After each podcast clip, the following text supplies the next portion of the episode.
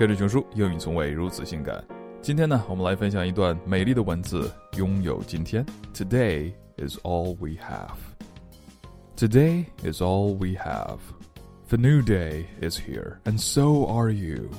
Now that we've started this new day, I hope that you're ready to give your best to it and enjoy it for all that it's worth.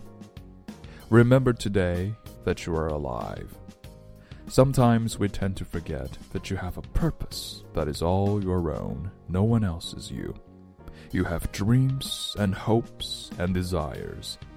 Listen to your heart for a while. Remember today all the blessings you have. There's beauty in every direction you look.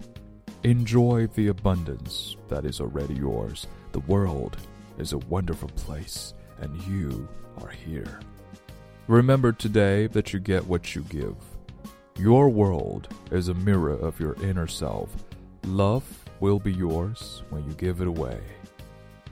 Remember today that life is creation. As long as you live, you can always contribute your own special voice.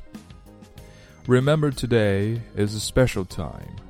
Make the best of it while you can. So today is the most important day of all time. You look for tomorrow, you look back at yesterday, but the truth is, only today is the day that you can grasp.